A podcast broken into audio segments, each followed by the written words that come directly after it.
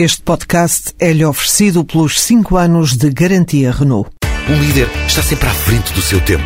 Em alguns casos, 5 anos. Qualidade Renault. 5 anos de garantia ou 150 mil quilómetros em toda a gama.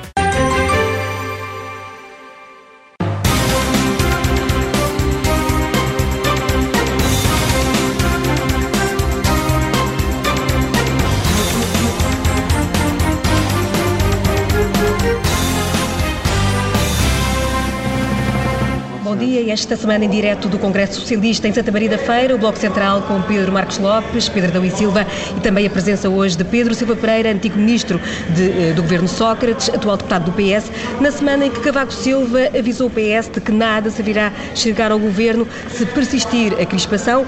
Seguro respondeu ontem que eh, disse que Cavaco errou ao passar a mensagem de que não existe alternativa à austeridade. Pedro, eh, Pedro Silva Pereira, foi uma resposta na medida certa, esta do Secretário-Geral ontem? Bom, foi uma resposta que, do meu ponto de vista, tem que ser articulada com a entrevista que o Secretário-Geral dá também hoje ao Expresso, em que acusa o Presidente da República de ser uma voz capturada pelo Governo, de ter quebrado a sua neutralidade e de dividir os portugueses mais do que unir os portugueses, que seria supostamente a sua função.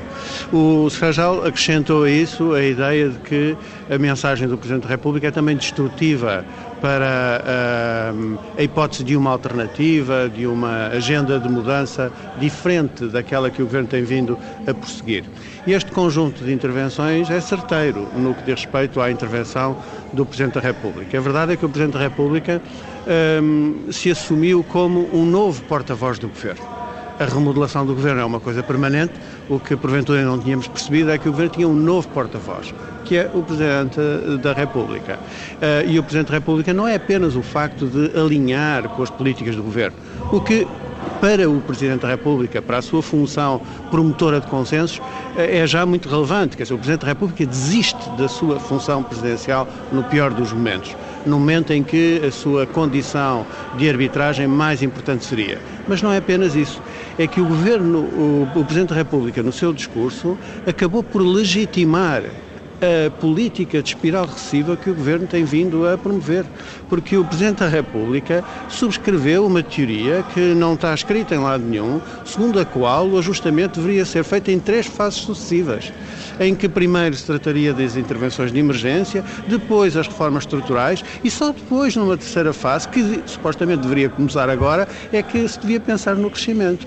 Ora, um Presidente da República que denunciou uma política que conduziu à espiral recessiva, vir agora uh, numa pirueta, dizer que agora é que se deve pensar no crescimento, está, de facto, a ilibar o Governo de uma política que não estava inscrita no memorando da Troika, porque o Governo foi muito além do memorando da Troika e conduziu a resultados desastrosos. Portanto, o Governo uh, uh, beneficiou de uma intervenção do Presidente que manipulou uh, os dados de avaliação do programa de ajustamento para favorecer o governo. E isso é absolutamente imperdoável. Pedro Luís Silva, na última semana falavas uh, do discurso da espiral recessiva que Cavaco Silva preferiu no início do ano, desta vez apenas a referência à fadiga da austeridade. Espiral recessiva, nem vê-la. O que houve, aliás, foi uma, uma espécie de apelo eh, em torno da espiral um consenso em torno da espiral recessiva. O, o, o, discurso do Presidente da República naturalmente tem esse primeiro elemento de enorme contradição com o que o Presidente da República disse no passado. E isso coloca o Presidente numa posição muito difícil difícil. a última vez que o Presidente se tinha dirigido ao país, eh, no fundo, tinha falado de dois aspectos: a espiral recessiva eh, e eh, tinha explicado porque é que tinha enviado um conjunto de normas do orçamento para o Tribunal Constitucional. De repente, subitamente, esquece este discurso e o que vem é fazer um apelo em torno das medidas que ele próprio havia criticado no passado e a estratégia que tinha criticado no passado e também passando por cima do facto do Governo ter tido a reação que teve à decisão do Tribunal Constitucional que resulta de um pedido de fiscalização sucessiva do próprio Presidente da República. Convém eh, não esquecer. Mas também uma contradição com outros discursos do passado. Eh, nós não nos podemos esquecer eh, do discurso de os limites, já há muito foram ultrapassados os limites que podem ser aplicados aos portugueses. Ora. O, o, a fadiga da austeridade é acompanhada de uma outra leitura de interpretação do Presidente da República, dizer que não se pode explorar politicamente a austeridade, coisa que ele objetiva e manifestamente já fez no passado. E, portanto, é essa contradição. E a contradição em si fragiliza a ação do Presidente da República. Aliás, o que me causa eh, maior espanto é também o lado contraproducente eh, da intervenção do Presidente da República. Se o Presidente da República está de facto empenhado, e eu acredito que esteja, em promover consensos, este foi o pior dos discursos para promover consensos.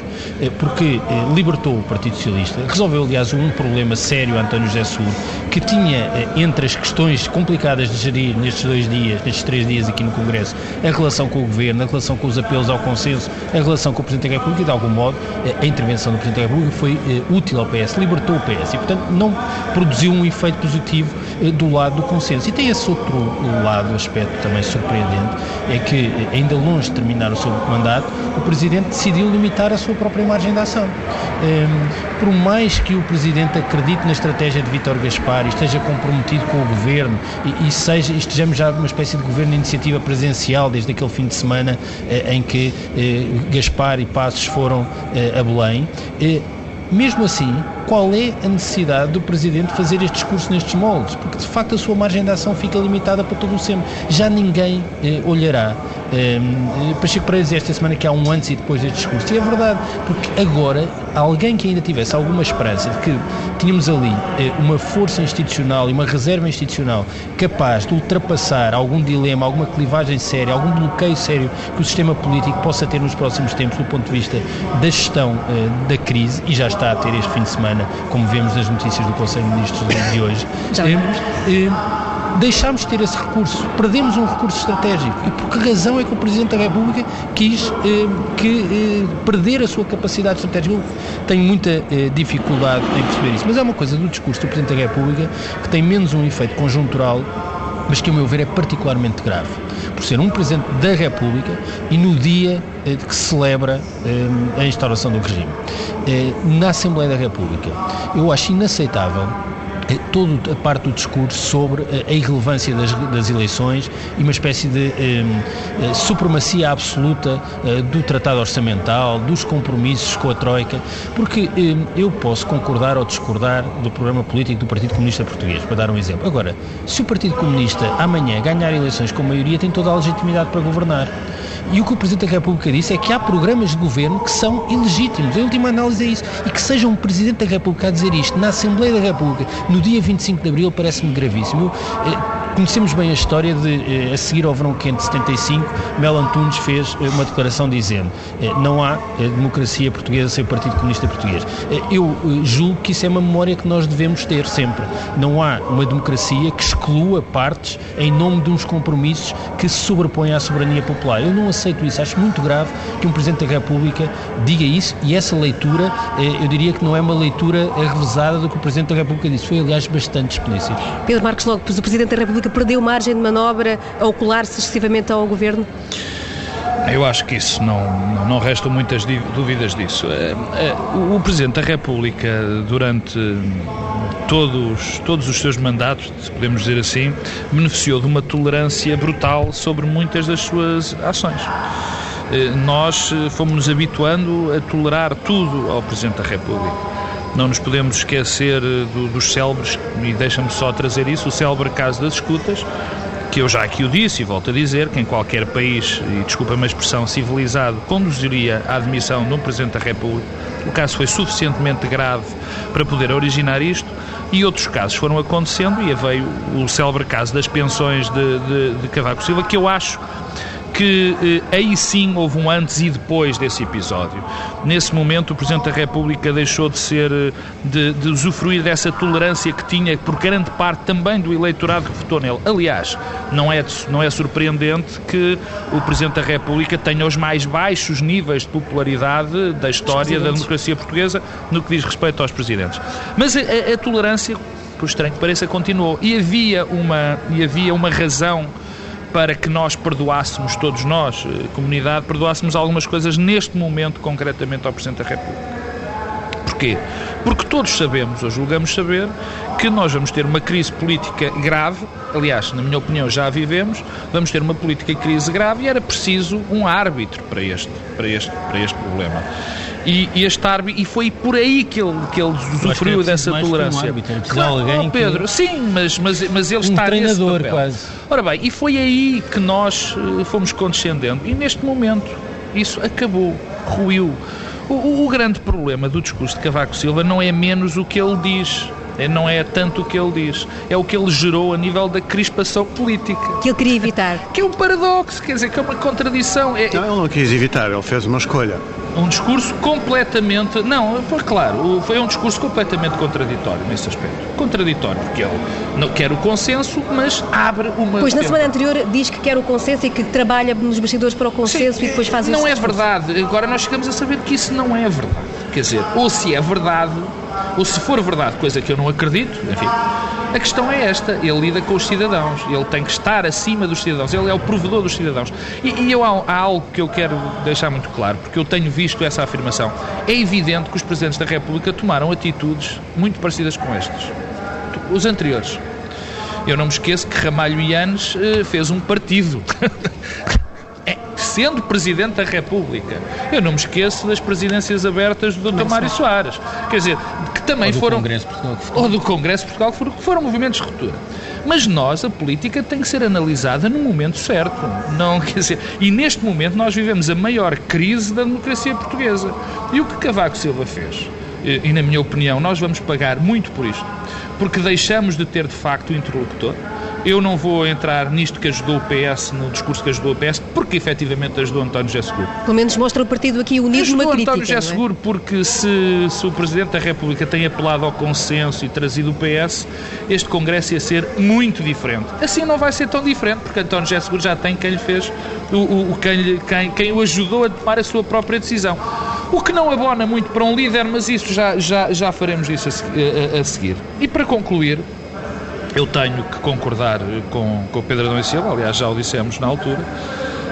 Uh, o mais grave, o mais grave, na minha opinião, foi o Presidente da República, o Presidente da República de uma democracia, no dia da fundação dessa democracia, ter dito que as eleições não mudam nada e mesmo que existissem eleições, isso também nada mudaria. Uh, provavelmente ele tem essa convicção nós também acreditamos em muitas coisas e não o podemos dizer. Mais um Presidente da República, mesmo que ele acreditasse nisso, o que já era grave de si mesmo, mas mesmo que acreditasse nisso, não tinha, e vou repetir, não tinha o direito, não tinha o direito de o dizer, muito menos naquele local e muito menos naquela data. Pedro Silva Pereira dizia há pouco que o Presidente procurou este... O Presidente este fez uma escolha. Vamos lá ver, eu estou convencido que uh, este Governo é um Governo de iniciativa presidencial uh, desde o início. A bem dizer, antes de o ser, já o era, porque a crise política que criou as condições para uh, que este governo fosse o que é, foi lançada pelo Presidente da República no seu discurso de posse. Um, o, no entanto, o, governo, o, Presidente da República, ao longo uh, do mandato deste governo, tem se permitido Uh, apesar de apadrinhar o governo e a solução política, tem-se permitido um certo jogo de ambiguidade, em que, uh, de onde em onde, lança aquelas mensagens dirigidas ao coração dos desempregados uh, e dos que fazem sacrifícios, procurando aí recuperar alguma coisa da sua popularidade perdida com a sua intervenção desastrosa a propósito das pensões. O que aconteceu foi que depois da decisão do Tribunal Constitucional, quando o Primeiro-Ministro, de, de braço dado com o Ministro das Finanças, vão ao Palácio de Belém dizer que agora é preciso uh, uh, uma clarificação e que chegou a hora da verdade. Naquele dia em que o Presidente da República passa um certificado escrito, como se fosse um Presidente junto a dizer que o Governo tem meios de subsistência para sobreviver, uh, passa aquele certificado escrito, de facto, ele está a fazer a sua escolha. E este discurso é o prolongamento dessa escolha. O, o Presidente da República assume-se como o padrinho de um governo de iniciativa presidencial, que é este que segue esta política e que o Presidente da República, de repente, está disponível para subscrever, apesar das consequências desastrosas que no passado apontou. Nem de propósito, falávamos há pouco da crise política, a crise da coligação é espelhada eh, este fim de semana eh, na imprensa, eh, os ecos ainda do Conselho de Ministros da longa maratona, não do último, mas do penúltimo, e assim se compreende, talvez que as conclusões desse Conselho de Ministros tenham sido tão vagas e esteja marcado novo Conselho de Ministros para a próxima semana para a apresentação de novas medidas de corte. E encontra-se então ecos de divergências profundas dentro da coligação. Pedro Dão e Silva. Não é propriamente surpreendente. Eh, nós estamos muito atrasados no, no, documento de estratégia orçamental.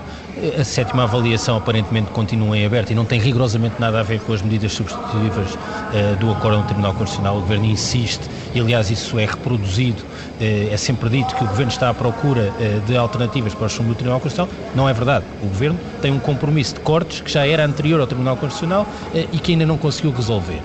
E é estranho que o Governo também tenha sido surpreendido pelo acordo no Tribunal Constitucional. Portanto, aqui estamos perante uma incapacidade do Governo de fechar a sétima avaliação, de resolver um problema que criou a si próprio e que já era conhecido. Eh, e esse problema eh, estará sempre eh, a reemergir. Agora com o DEL e depois, mais à frente, com o orçamento retificativo e depois ainda com o orçamento para 2014, que, a meu ver, é inviável não é execuível. E eu diria para cortar 600 mil precisamos de 11 horas, imagina o que será mas é que para o problema fazer é que não estamos a cortar 600 mil, o problema começa, começa por aí. Mas eu, mas eu também devo dizer que não concordo nada com a leitura que há aqui um problema de incompetência. Ele também existe, mas há aqui um problema que é uma impossibilidade política. Não é possível cortar 4 mil milhões. Não é possível. Como se, aliás, se vê, o Governo ensaiou o discurso, mais uma vez, das gorduras, que eram as despesas de funcionamento, eh, e eh, já se fala eh, novamente de cortes nas pensões e nos salários. E, portanto, isso mostra a impossibilidade, tendo em conta a estrutura da despesa, de cortar mais. E os efeitos políticos, porque qualquer pessoa de bom senso sabe que, de facto, isto tem um nome, chama-se espiral recessiva. E isso mostra como é inviável esta estratégia. E, portanto, é, nós estamos sempre a adiar um problema. Agora é-nos pedido uma espécie de demos todos os braços e caminhamos juntos para este suicídio que é esta estratégia, eh, mas a estratégia é inviável em algum momento nós vamos ser confrontados com esse problema. Eh, e, para já, dentro eh, do, eh, do, Conselho, eh, do Conselho de Ministros. Eu não vejo como é que isto vai ser eh, superado, não vejo como é que é possível eh, e não vejo exatamente como é que vamos sair eh, deste bloqueio, porque também deixámos de ter esse recurso que é o Presidente da República, o que só mostra, aliás, que o consenso é uma tentativa de o Governo salvar a sua própria face e ser resgatado da posição em que está e o absurdo, o absurdo económico de, de, tudo isto. Sendo que as notícias não dão conta apenas de uma divisão entre a coligação, o CDS-PSD, mas eh, e, ministros social-democratas que estarão uh, do lado, contra, aliás, algumas das medidas do Ministro Gaspar. O que, o que eu vejo no Conselho de Ministros, e não é de agora, há um primeiro ponto que eu, que eu, queria, que eu queria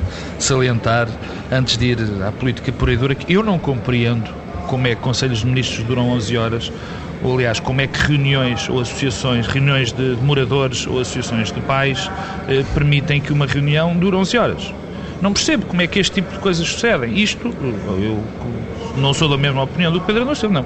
Isto não é incompetência, não. Isto é violenta incompetência. Não, mas eu, isso, eu também acho. Isto é uma incompetência. Mas mesmo que fosse tudo gente muito competente, eh, seria não, isso aí é, já aí vou. É, quer dizer, incompetente e como é incompetente alguém marcar uma, uma conferência de imprensa para não dizer nada, como é incompetente fazer-se um Conselho de Ministros para dizer, para marcar o Conselho de Ministros em terça-feira. Quer dizer, portanto, há aqui uma enorme dose de incompetência e, pelos vistos, e cada vez mais sabemos isso, uma enorme dose de inexperiência não é governamental, é da vida. É de saber como é que se processa uma reunião, como é que nós devemos organizá-la, como é que eh, nós sabemos, quer dizer, quem organiza um, uma reunião, e eu presumo que uma reunião, temos aqui um ex-ministro, é mais ou menos a mesmo, um Conselho de Ministros, é uma coisa parecida com uma reunião em que pessoas debatem os problemas. Eu, eu, eu na minha vida sempre. Mas convém vi... alguém que, que haja alguém que dirija a reunião. Ora bem, convém e que já saiba as conclusões. É não há quem dirija a reunião. Isto é horrível dizer e se calhar é injusto, mas quem organiza uma reunião já leva as conclusões feitas. Depois pode haver algumas alterações em função dos contributos. É assim, bom, mas eu quero. Mas, oh Pedro, desculpa, não quero, quero das, sair das conclusões, porque isso é curioso, que é. Quero sair disto porque acho muito o triste, tema, porque me aborrece. O tema, o tema das, das, despesas de funcionamento um, revelava que havia uma decisão. Ainda não tinha havido divisão por ministérios. Não, mas eu gosto o que levava também um problema que é se era possível, em lugar de fazer os cortes que foram declarados inconstitucionais, cortar nessas despesas de funcionamento, isso não foi feito antes. Com certeza. Sim, é verdade. Mas eu queria ir às divisões concretamente. As divisões que apareceram neste Conselho de Ministros e que têm aparecido, porque é evidente, se, há, se as reuniões duram isto, este tempo todo, das duas uma, ou ninguém sabe o que fazer, ou há uma profunda divisão dentro do, do, governo. Mas o que está a acontecer no Conselho de Ministros é o que acontece na direita, o que está a acontecer na direita portuguesa. E o que é que está a acontecer na direita portuguesa? O que está a acontecer, e que já vem de trás, é que há uma profunda há um profundo descontentamento, vou repetir, na direita portuguesa, pelo caminho do governo. Porque este nunca foi o caminho. O Partido Socialista faz, eh, e agora o António José Seguro, os seus dirigentes fazem a direita isto, a direita daquilo. Eh, é que faz isto. Eu sei, ou julgo saber, e todos nós sabemos que não tem sido este o caminho da direita portuguesa. E, portanto, nós estamos perante dois ou três revolucionários de direita, porque é que uma revolução de direita que não é, que não transmite que não representa o sentir do que tem sido a direita portuguesa em Portugal.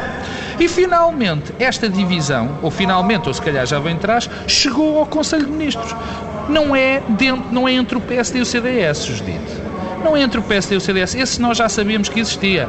E, portanto, o, o, o Primeiro-Ministro continua a humilhar Paulo Portas como se não houvesse amanhã, quer dizer, com bullying político que é das coisas mais absurdas que eu já vi, mas a grande divisão é no Partido Social Democrata. E se me permites, e já acabo, e havia alguém que liderava, ou pseudo-liderava, digamos assim, a palavra se calhar é violenta, liderava o descontentamento da direita dentro do PSD. Isso era em parte em parte, ou pelo menos dava essa ideia, Cavaco Silva e alguns cavaquistas. Nós não nos podemos esquecer que Silva Peneda, que nós tivemos aqui no nosso programa há 15 dias, não há cavaquista maior do que Silva Peneda. E Silva Peneda tem dito mais mal desta política do que António José Seguro. Mas, mas agora parece mais. que Pacheco Pereira também já diz mal do Presidente Sim, da República. mas o Pacheco Pereira sempre disse. Não, do Presidente, uh, da, não, do Presidente da República, República não. não. Silva Peneda. E mesmo a doutora Manuel Ferreira Leite reinterpreta, reinterpreta as palavras Sim, do Presidente da Silva- República dizendo que ele disse Sim, o contrário do que de facto Silva disse. Peneda, há uma área dentro, e eu quero afirmar isto claramente, e, e por isso já acabo,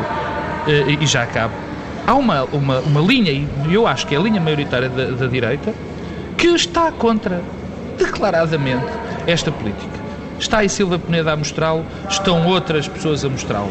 E, e agora isto chegou ao Conselho de Ministros. É tão simples quanto isto. Pensa Pereira, como uma pessoa que passou seguramente por muitos Conselhos de Ministros do Governo, não fez o trabalho de casa antes deste? Uh, com certeza. Eu, de facto, passei por muitos Conselhos de Ministros, mas nunca passei por Conselhos de Ministros assim.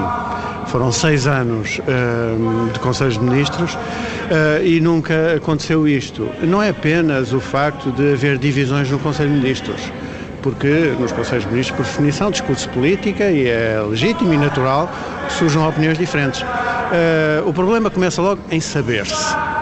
É, isso é um sinal de falta de coesão no governo, porque a solidariedade do governo também passa pela reserva em relação ao que se passa no Conselho de Ministros. E realmente nem tudo é responsabilidade do facto de ser um governo de coligação, visto que muitas destas divisões dizem respeito ao interior do PSD e dos ministros do PSD do governo. Depois, de facto, não se organizam assim Conselhos de Ministros. Eu posso, aliás, dizer que é natural que existam várias formas de preparar um Conselho de Ministros. Há as reuniões de secretários de Estado e há também, se necessário, reuniões informais dos ministros que devem preceder o próprio Conselho. E essas não precisam sequer de ser públicas. Não é preciso con- convocar uma conferência de imprensa para as X horas depois dessa conversa entre os ministros. E, portanto, há um trabalho preparatório que manifestamente não é feito e realmente por incapacidade de gestão do governo é eh, o que eh, se pode concluir. Porque os Conselhos de Ministros não são apenas longos, não transmitem apenas um sinal de desorganização, porque as conferências de imprensa são depois adiadas. Mais grave do que tudo isso é que eles depois chegam ao fim e são inconclusivos. Os Conselhos Ministros marcam outros. É caso para dizer, pares com o tiolho, um Conselho de Ministros pode esconder outro. Porque a verdade é que no final do Conselho de Ministros é sempre marcado o outro, onde afinal de contas é que vem a tal decisão que se esperava para o anterior. E isto é realmente um sinal eh, muito preocupante de que o Governo tem um problema de coesão interna, o que também eh, lhe retira legitimidade para fazer tantos apelos à coesão externa. Mas coesão com quê? Com qual das fações que neste momento se degladiam dentro do Governo? Mas esse- essa falta de coesão e esse problema eh, interno, como dizia há pouco o Pedro Luís Silva, eh, pode resultar, em sua opinião, também do facto de eh, os cortes, a política de cortes não ter sido estudada previamente, ou seja, de não se ter avançado primeiro eh, pelos cortes nos ministérios, de que agora se fala, e ter-se começado primeiro com outro tipo de redução da despesa? Quer dizer, eu acho que a razão fundamental para esta divisão é uma divergência quanto à avaliação dos resultados da política de austeridade. O Ministro das Finanças tem uma confiança cega na ideia da austeridade expansionista. E ela é tão cega que ele se recusa a ver os resultados. Acontece que há lá no Conselho de Ministros quem olha para os resultados, olhe para as estatísticas e veja que isto não está a resultar. Alguma coisa é preciso fazer. E o Ministro das Finanças não quer reconhecer isso. E tem, nessa medida, o apoio do Primeiro-Ministro e agora, e agora também o apoio do Presidente da República. E esta é que é a fonte das divergências. É claro que, com os resultados como são, uh, acrescentar austeridade à austeridade com novos cortes só vai agravar a recessão e a espiral recessiva, com certeza, e, e isso é também motivo de divergência. Mas na raiz está uma divergência quanto à avaliação da política da austeridade. Ora, o discurso do Presidente da República no 25 de Abril, ele o próprio disse, era um discurso sobre a avaliação do programa de ajustamento. O que não deixa, aliás, de ser extraordinário que o Presidente da República assuma esse papel de agora fazer avaliações do desempenho da ação governativa. Mas foi o que fez. E fê-lo subscrevendo a cegueira, que é uma cegueira uh, pretensamente científica, mas certamente uh, ideológica, que o Ministro das Finanças perfilha e que arrasta com o Governo. E curiosamente fez um discurso que apoiou a austeridade interna e outro discurso em relação à Europa criticando violentamente as políticas da austeridade europeia. Sim, coisa que é contraditória que ninguém consegue explicar. Posto esta, posto esta avaliação da sessão do 25 de Abril e Começámos já a abordar aqui há pouco a reação socialista de ontem do secretário-geral eh, do Partido Socialista, dizendo que Cavaco Silva errou. Ouvíamos há pouco Pedro Silva Pereira e é um facto que as palavras de uh, seguro aqui foram mais suaves do que aquelas uh, que ele uh, Muito fez mais suave. em declarações ao Expresso, onde foi mais contundente. Existe ainda uma certa cautela pública de António José Seguro na forma Talvez como o secretário-geral do Partido Socialista queira apenas ajudar o Presidente Presidente a terminar com dignidade o seu mandato. Pedro É bem capaz de ser isso. Um, o secretário-geral do Partido Socialista tem de algum modo também preservar as relações institucionais com o Presidente da República, que tem ainda um, um longo mandato uh, pela frente. Um, e julgo que, do ponto de vista uh, do secretário-geral do, do, Partido Socialista, faz sentido a declaração que fez ontem, porque também, porque é que faz sentido? Porque vem na sequência de outras. Um, e, portanto, tem de ser lido uh, de modo solidário com essa e também com as declarações do líder do grupo parlamentar logo.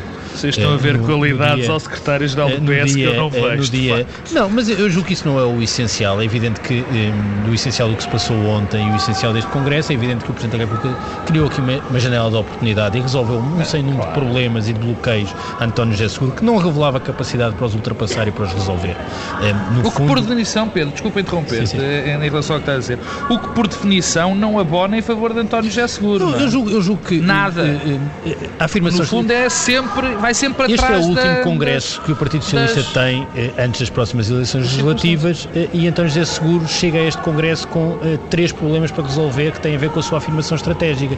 Um problema de programático, um problema de unidade interna e um problema de relação com o Governo e com o Presidente da República nos apelos aos consensos. Esse problema ficou resolvido na quinta-feira. E, e sobram os outros dois. E sobre os outros dois, na verdade, sabemos ainda muito pouco. Eh, porque eh, há uma componente de unidade interna, convém não esquecer, este Congresso acontece hoje eh, e não daqui a uns meses, porque houve, uma, houve uma, uma, espécie de pré-anúncio de candidatura de António Costa e um pedido, aliás, de Pedro Silva Pereira para que houvesse um Congresso antecipado ao qual António José Seguro respondeu qual é a pressa e aqui está. Podemos dizer Portanto, produziu o efeito. É o, culpado de estarmos aqui É o culpado. Foi o impulsionador. Foi o impulsionador. Mas, e que depois se traduziu num consenso em torno de um documento que tinha um nome e depois ficou de Coimbra, sobre o qual não se sabe rigorosamente mais nada desde então, e afinal tudo pode terminar numa espécie de uh, lista unitária. Uh, e eu julgo que mais importante que a lista unitária, quem fica, quem não fica, quem quer não ficar, é, por exemplo, saber se uh, hoje vamos ter uma longa gestão de silêncios, o que seria mau para António José Seguro, ou se pelo contrário os críticos vão um, fazer intervenções e o Congresso vai ter algum, um, alguma coisa para ser comentada, ou se é uma longa convenção autárquica. Portanto, problema de unidade não sabemos nada. Todos os sinais que temos no último ano e meio não são bons sinais. Eh, António José Seguro não fez aquilo que todos os outros secretários-gerais do PS fizeram foi, depois resolvida a questão interna, alargaram e cooptaram eh, dirigentes que tinham apoiado outras candidaturas. Isso pura e simplesmente eh, não aconteceu com António José Seguro eh, e isso não augura nada de bom para o futuro. Eh, Jorge, eh, António Guterres fez isso, Ferro Rodrigues também e José Sócrates também. e a sua afirmação pós eh, disputa interna foi reforçada por isso. Vamos ver o que é que António José Seguro quer fazer. Do ponto de vista programático, há aqui um dilema que ontem foi visível no discurso e com o qual o Partido Socialista não sabe bem o que fazer. António José Seguro disse eh, que o PS honrará todos os compromissos eh, internacionais eh, e, e, ao mesmo tempo diz vamos renegociar e vamos bater-nos com voz firme para renegociar. Para renegociar. Bom, e se a negociação não for aceita, o que é que o PS tenciona fazer? Enquanto esta questão não for resolvida, não Pedro vale a pena ter Santos ilusões. Respondeu há uns Pedro meses. Santos respondeu, E não respondeu meses. hoje também, ontem, Sim. que é não vale a pena ter ilusões, não há programa alternativo que não dependa de que tipo de solução é que haverá, do ponto de vista da, aceita- da aceitação de uma renegociação ou do ponto de vista de algum tipo de ruptura, não havendo negociação. Não há programa alternativo neste contexto. Eh, E sobre isso, eh, o Partido Socialista naturalmente tem muitas dificuldades de dizer o que quer que seja. Mas dificuldades não é porque não posso, é porque é mesmo difícil. Essa ausência de plano B eh, dificulta eh, os, tempos, os tempos pós-congresso e nesta circunstância, sobretudo, de Judite, instabilidade. ainda bem que me perguntas isso. Porque isto é melhor que toda a gente sabe que é uma maneira de não responder. Bom, eh, eu queria voltar um bocadinho atrás e, e- e dizer, enfim, tentar lembrar as pessoas porque é que estamos aqui. E nós estamos aqui porque o PS viveu um episódio que, na minha opinião, foi lamentável. Foi um episódio onde, eh, que nós, aqui há uns meses, em que foi pedida uma clarificação, onde nós sabíamos que havia uma facção, e uma facção importante dentro do Partido Socialista, que queria mudanças, e mudanças relevantes, e que acabou por não dar em nada, ou melhor, deu num documento, que na minha opinião é um documento completamente inócuo, que mal acabou de ser assinado, já foi esquecido, se não foi rasgado, e ninguém sabe o que é que ali está. Portanto, a tentativa de pacificação do PS resultou exatamente ao contrário, na minha opinião. O PS não é um partido, é um partido aparentemente eh, eh, pacificado, porque, eh, eh, porque essa situação não se resolveu. Vamos ver se há algumas válvulas de escape aparecem hoje, porque é fundamental que essas vozes que nós sabemos que existem falem e se exprimam. E, portanto, por um lado, não é um partido pacificado, é apenas um partido aparentemente pacificado, e há boas razões para não o ser. Há boas razões para não o ser, porque, como eu, todos os militantes ouviram ontem o discurso de António José Seguro. E António José Seguro, aparentemente, tinha e tem o partido com ele, nós já sabemos que não, eu não quero contradizer, mas nós sabemos que não. Mas é, um- é fundamental que ele faça um discurso para fora, que ele finalmente se assuma como uma alternativa, porque nem o Partido Socialista o vê ainda como capaz que ainda tenha mostrado essa alternativa, nem o Partido Socialista, nem o país. Isso é grave, não só para o Partido Socialista, mas também para o país, porque o país precisa de uma alternativa. É assim que a democracia funciona. E o que nós vimos ontem foi um repositório. O Pedro Andou Silva ontem dizia que foi um rewind quase tudo Uma que estava uma uma compilação do que estava a tratar. Mas é grave. Ontem o que se passou foi grave, porque o- além de ter sido um discurso absolutamente, absolutamente oco, vazio, pouco mobilizador, eu diria que em termos de oposição ao governo, eu já vi gente do PSD a fazer discursos muito mais violentos contra o governo do que fez António José Seguro. Isso na primeira parte. E depois a questão das alternativas, eu fiquei absolutamente basbaque. Falou de emprego, sem dizer uma única medida. Podia dizer uma medida. Vamos fazer pacto do assim, emprego até 2020. O pacto, imagina um homem que tem que montar uma alternativa, falar de um pacto para o emprego. Faz lembrar o pacto foi feito, assinado esta semana. Aquele programa patético foi apresentado por Silva Pereira. Por, Silva Pereira, não, peço desculpa. Por Álvaro Santos, Álvaro Santos Pereira. Depois do crescimento, nada, zero. Vem com o número de 70%, ajudem-me, taxa de... 70% de, de de, de emprego. de a emprego. Quer dizer, como os 50% da indústria exportadora de, de, de Álvaro Santos Pereira eh, o- na quarta-feira. Portanto, é um discurso absolutamente Mas tu vazio. querias medidas concretas? Não, não, eu não, eu queria uma, eu Com- queria que com alguma uma coisa. obrigação de cortar não, 4 Pedro, mil não, milhões. não ridicularizes, não, Não, é que ridicularizes, isto é- não, isto é não é é, mesmo verdade. ridículo, é que isto é não, mesmo Ah, ridículo. isto é, isto Nós é, de temos um admirável ridículo. mundo novo em que há recessão e crescimento ao Não, mesmo não, tempo. não, não, não, Pedro, olha, mas eu digo-te, é verdade, e tu melhor do que ninguém, porque estás aqui ao meu lado semana, todas as semanas, sabe o que eu acho daquilo que tem sido esta governação e destas medidas. Que é algo de gravíssimo.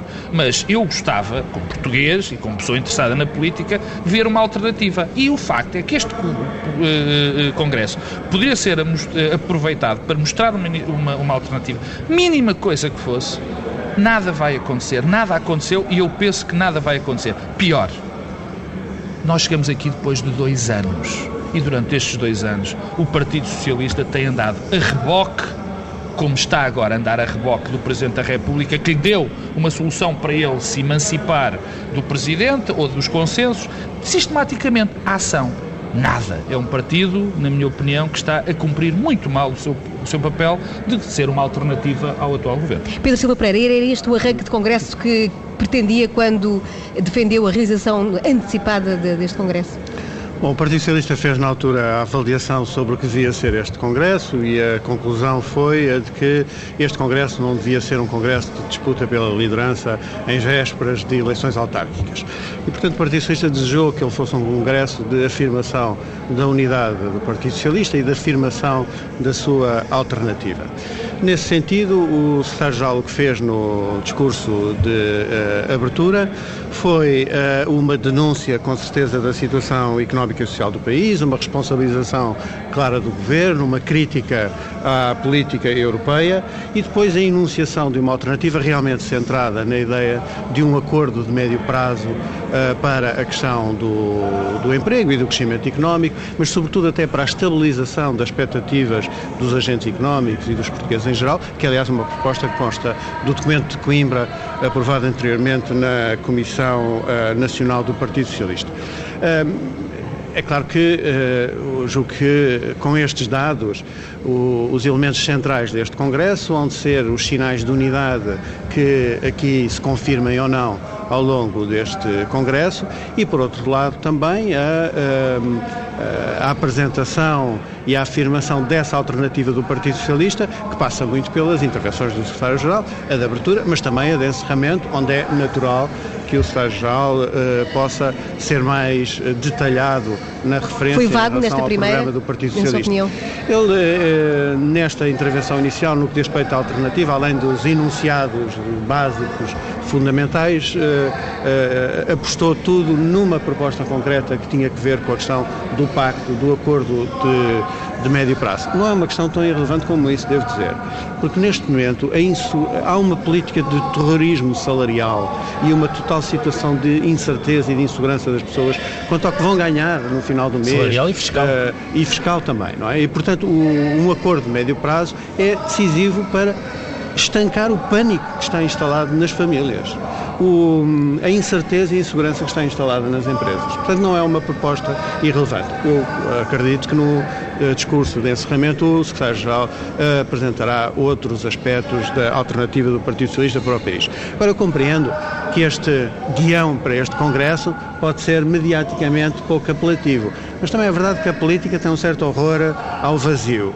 E a verdade é que já surgiram aqui questões, como a questão da política de alianças do Partido Socialista, como a questão uh, Não da, trazida da, pelo secretário-geral. da abertura do Partido Socialista, através daquele documento que foi circulado por um conjunto de militantes do Partido Socialista. Uh, e, portanto, então, já, já, agora, o, o, PS, para utilizar a formulação do, do Pedro Nuno Santos ontem, o, P, o PSD e o CDS podem regressar ao governo pela mão do PS do depois de eleições? Uh, o Pedro Nuno Santos defendeu que não. Exato. Uh, o que eu acho que não pode voltar ao governo pela mão do Partido Socialista é esta política de austeridade. Eu confesso, não compreendo bem o argumento segundo o qual não nos podemos aliar nem ao PSD nem ao CDS porque temos um modelo de sociedade uh, diferente e isso aparentemente já não se coloca em relação ao Partido Comunista. Uh, é um argumento que eu não consigo compreender nem subscrevo.